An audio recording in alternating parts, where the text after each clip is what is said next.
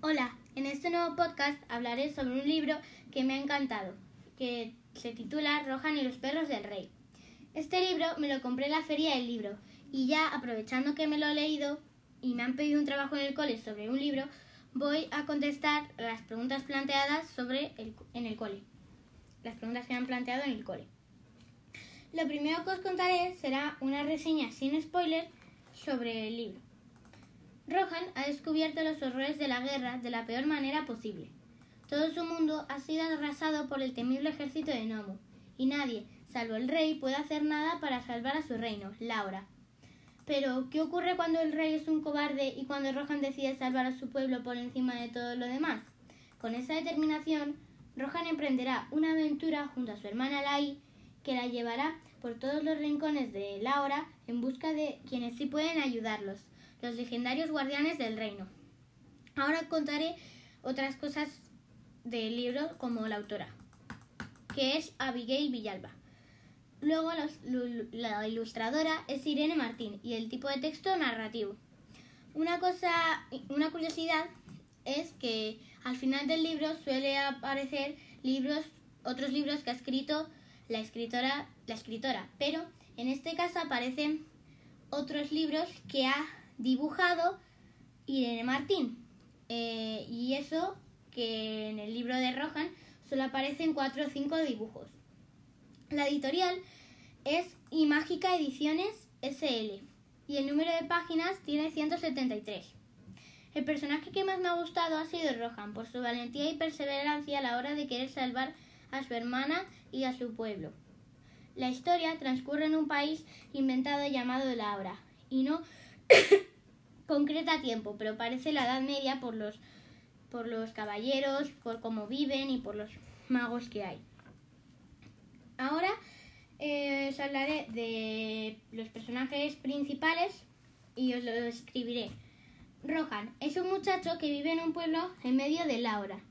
Es alto y no muy fuerte, pero tiene mucha valentía y amor por su hermana pequeña y por Laura, su hogar. Con la ayuda de Ráfaga se convierte en un valiente caballero. Lleva ropa de campo, pero luego también blande la brillante armadura de Not. Es bueno, cariñoso y honorable. Lai. Eh, Lai es la hermana pequeña de Rohan y una gran ayuda a la hora de buscar a los guardianes del reino. Es de altitud media y no es muy fuerte, pero tiene magia y sabe cómo utilizarla. Muchas veces sorprende a Rohan porque él no sabe lo que su hermana podía hacer.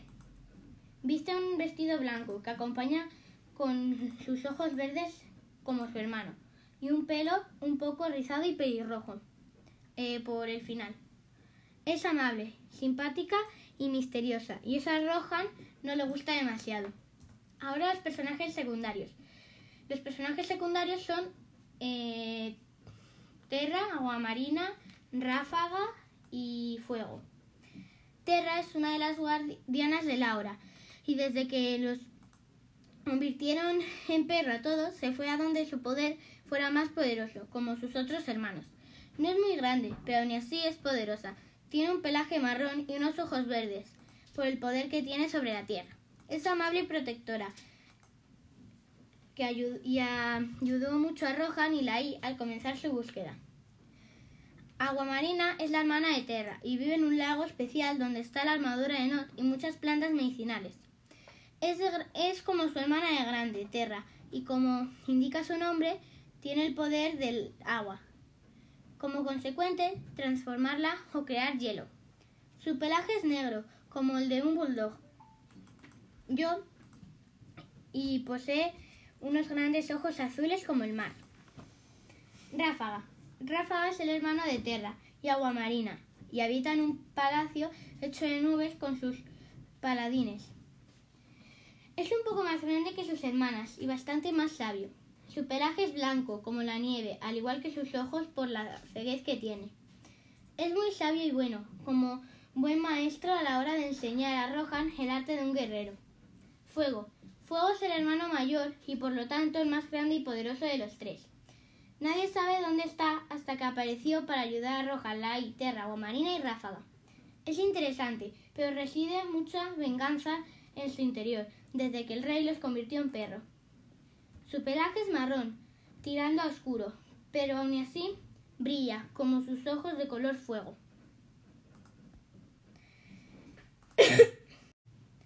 Este libro yo creo que transmite el honor, la disciplina, el valor y el amor.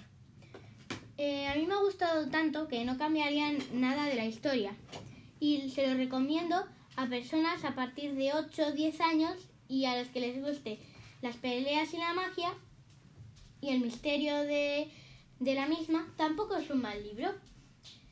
Eh, por lo tanto, eh, después de esto, espero que os haya gustado y que algún día podréis comprar este maravilloso libro lleno de aventuras. Gracias y hasta el próximo podcast.